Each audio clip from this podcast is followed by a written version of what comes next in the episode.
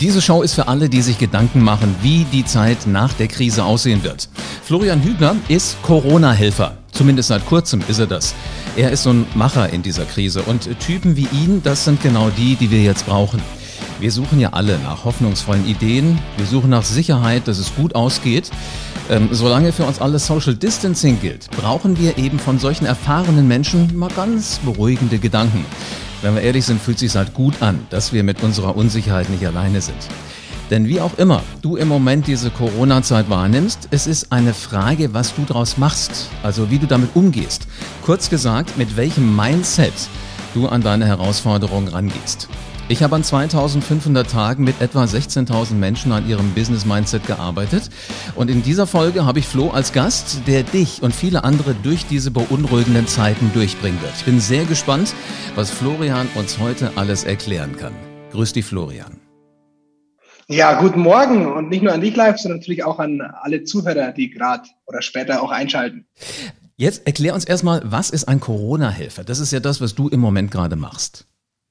Ja, also ein Corona-Helfer ist äh, letztendlich jeder, der sich momentan eigentlich in der Krise irgendwie ähm, betätigt. Ja, und äh, letztendlich ist es auch von uns, sagen wir mal, eine, auch gleichzeitig noch eine Initiative, die wir eigentlich ins, ins Leben gerufen haben, vor allem für, du kennst es ja vielleicht, es gibt ja super viele ähm, Nachbarschaftshilfen, mhm. aber was bisschen untergegangen ist in der Zeit, ist das, was eigentlich die Nachbarschaftshilfe aber mal auch am Leben hält. Und das sind, sagen wir mal, in der Grundversorgung die kleinen Läden, weil wenn die zusammenfallen, was machst du dann? Ja, äh, dann gibt's natürlich Apotheken, die müssen jetzt ausfahren, ja? ja, Bauern, die jetzt keine Helfer mehr kriegen, ja. Und da schauen wir natürlich nach Helfern, freiwillig, teilweise auch natürlich werden die bezahlt, wenn die den ganzen Tag irgendwie irgendwo aktiv sind.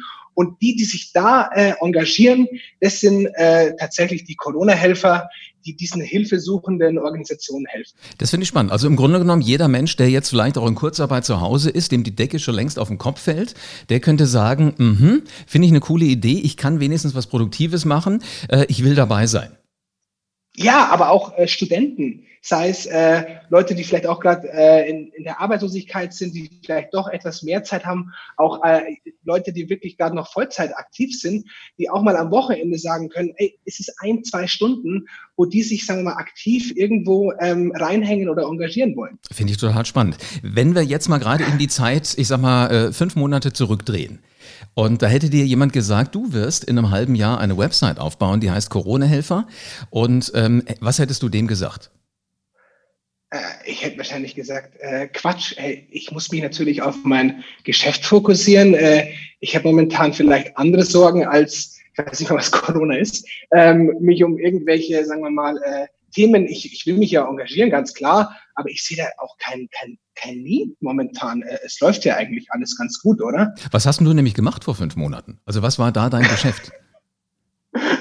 Also, du hast ja erwähnt, dass es eine Plattform ist. Äh, wir sind sozusagen Plattformentwickler, also kommen mhm. aus der IT.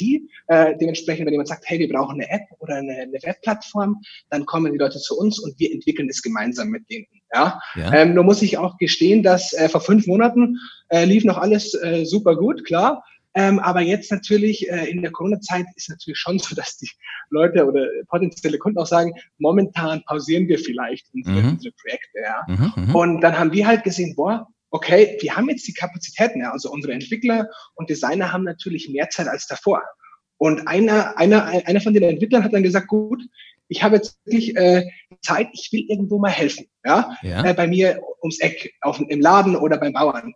Und die waren, muss man sagen, teilweise halt irgendwie auch bisschen schroff, weil sie in dem Moment keinen Nerv hatten, dass irgendwie so ein Kollege jetzt kommt und die unterstützt, ja. Und was wir dann gesagt haben, ist, äh, da war der halt auch ziemlich demotiviert und dann haben wir gesagt, ja gut, im Internet gibt's nichts. Und wir haben die Kapazitäten.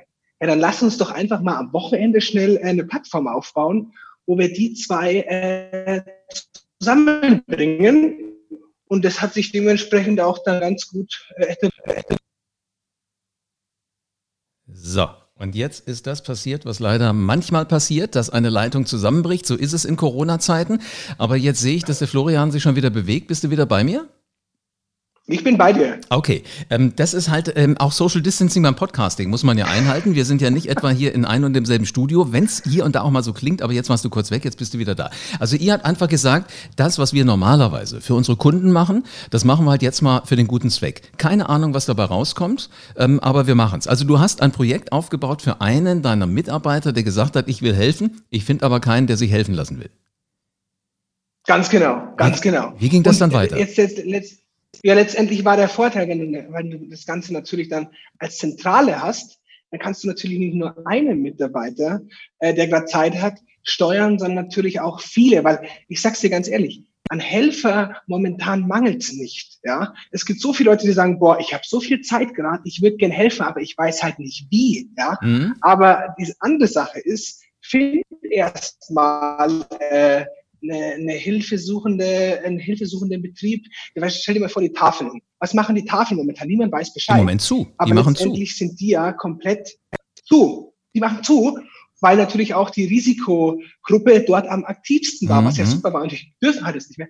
Das heißt, die suchen nicht nur eine Person, sondern die suchen ja teilweise 50, ja. Mhm. Und letztendlich, was wir machen können da, ist ganz einfach sagen, gut, wir haben die Tafel, ja, und jemand geht jetzt nicht direkt zur Tafel, sondern der braucht halt irgendwie schon wen, der sie auch an der Hand nimmt, ja. ja, ja, ja. Und wir schauen dann, wir haben natürlich auch unsere unkonventionellen Tricks, wo wir in Facebook-Gruppen gehen, in alle möglichen. Wir wissen natürlich ganz genau, wie wir die Helfer zusammentrommeln können und dann äh, holen wir die ab. Die freuen sich, cool, ähm, und dann die Tafel muss eigentlich nur noch sagen, ja, hallo, ähm, da ist Achim, was weiß ich, äh, komm doch vorbei morgen um 10 Uhr und die müssen sich dann um nichts mehr auch kümmern, irgendwie mit Organisation und Ähnlichem. Ja. Wenn ich mir jetzt vorstelle, ich bin, bin Landwirt, ich habe Erdbeerfelder, unendlich viele und Spargelfelder.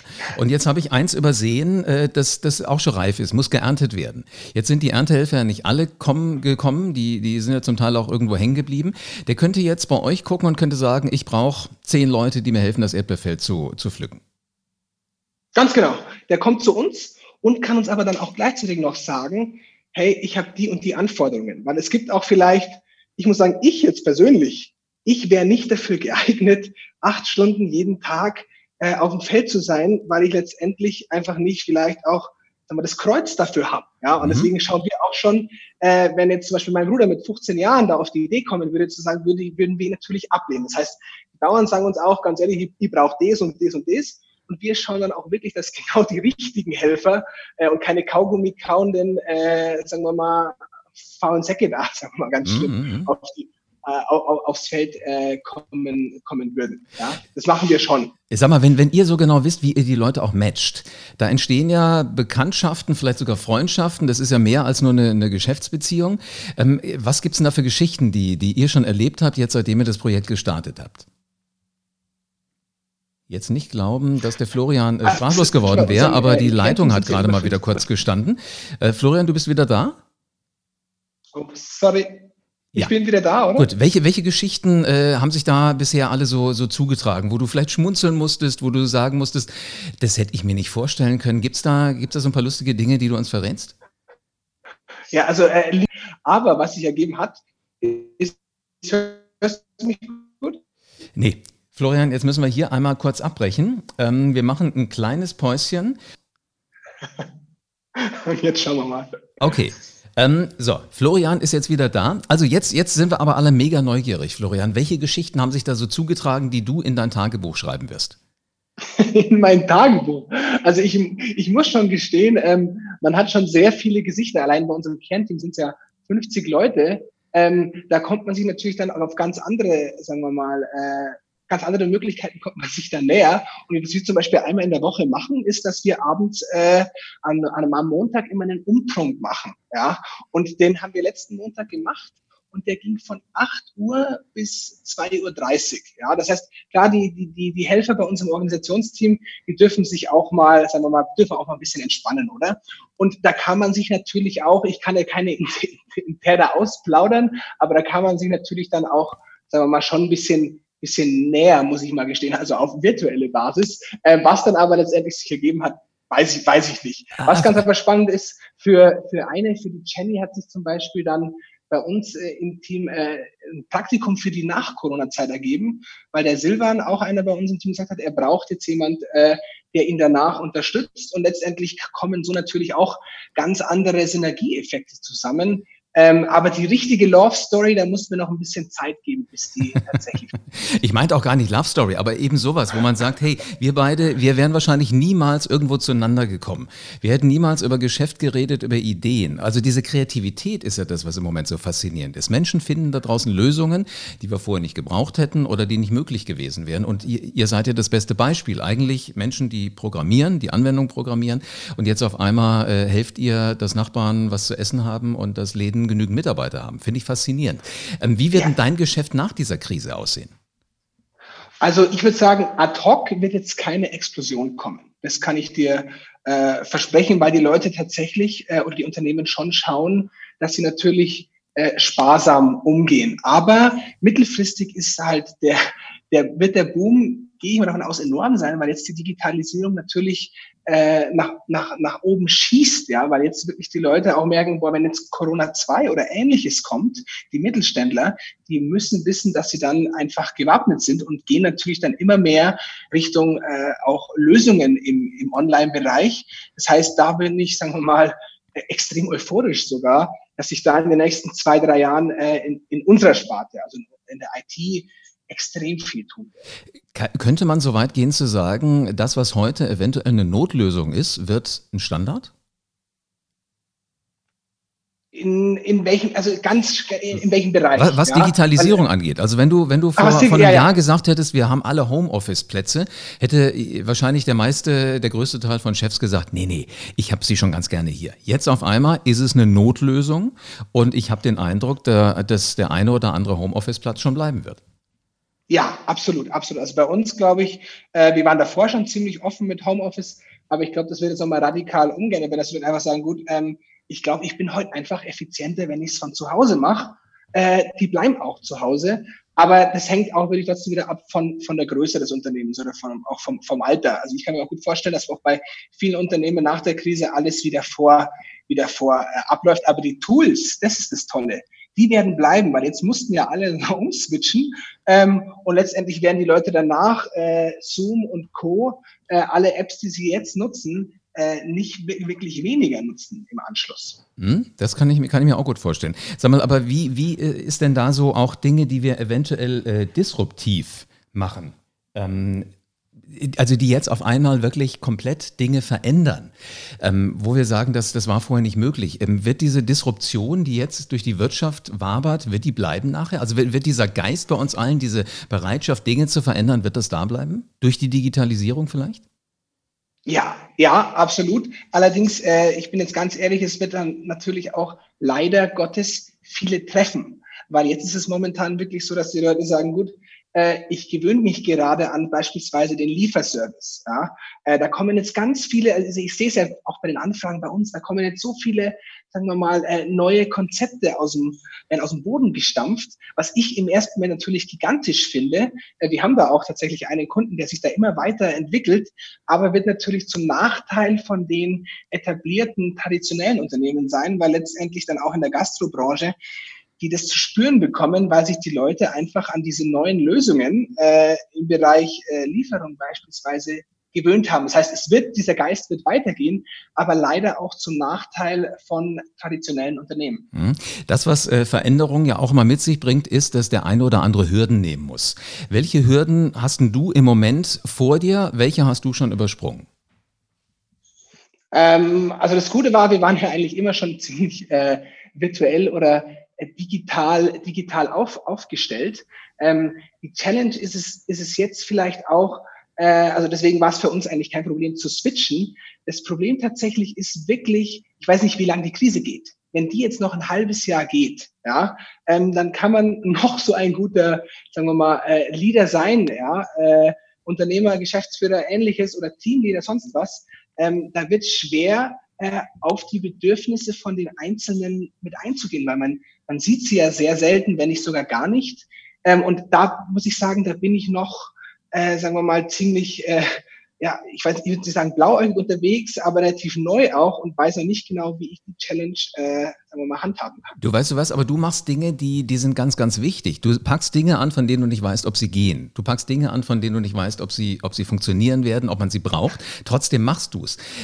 Stell dir vor, ähm, ich weiß nicht, ob du die Geschichte von Karl Benz kennst, der hätte irgendwann aufgesteckt damit, äh, den Versuch zu äh, starten, ein Auto zu bauen. Würden wir vielleicht heute alle noch mit der Kutsche fahren.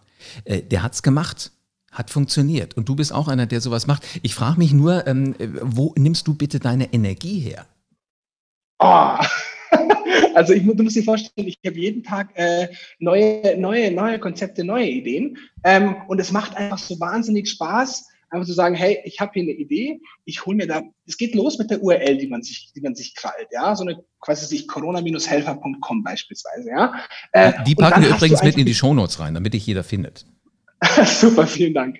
Und, und dann äh, geht der Spaß eigentlich los. Einfach mal, ähm, sagen wir mal, eine neue Idee, einfach mal in, sowas geht jetzt schnell. Sowas hat man innerhalb von einem Tag, sei es eine ganz normale Landingpage und dann hat man schon mal was bewirkt. Ob dann der Zauber weiter anhält, ist eine, ist eine andere Sache. Aber allein irgendwas Neues aus dem Boden zu stampfen, egal ob jetzt für uns oder für Kunden oder sagen wir mal, für die Gemeinschaft, ähm, das, das ist, ist glaube ich, das, was, was einen antreibt. Und wenn dann auch, sagen wir mal, du auch noch Teams hast, ja, mhm. die sagen, boah, finde ich toll die Idee, die das mittreiben. Also ich alleine könnte aus mir selber heraus nicht die Energie immer bereitstellen. Das heißt, es ist schon auch ein Geben und Nehmen, dass natürlich die in, was heißt Kunden oder Mitarbeiter oder Helfer dich natürlich genauso pushen und alle, alle zwei Stunden gibt's einen Anruf und du explodierst schon wieder vor Energie, weil die dir die Energie geben. Das heißt, wenn du jetzt sagst live, ich tue mich jetzt isolieren, machst du eh nicht, klar, und sperre mich jetzt ein und schau, dass ich selber mal, Innovation rausbringe, dann würde ich sagen, keine Chance,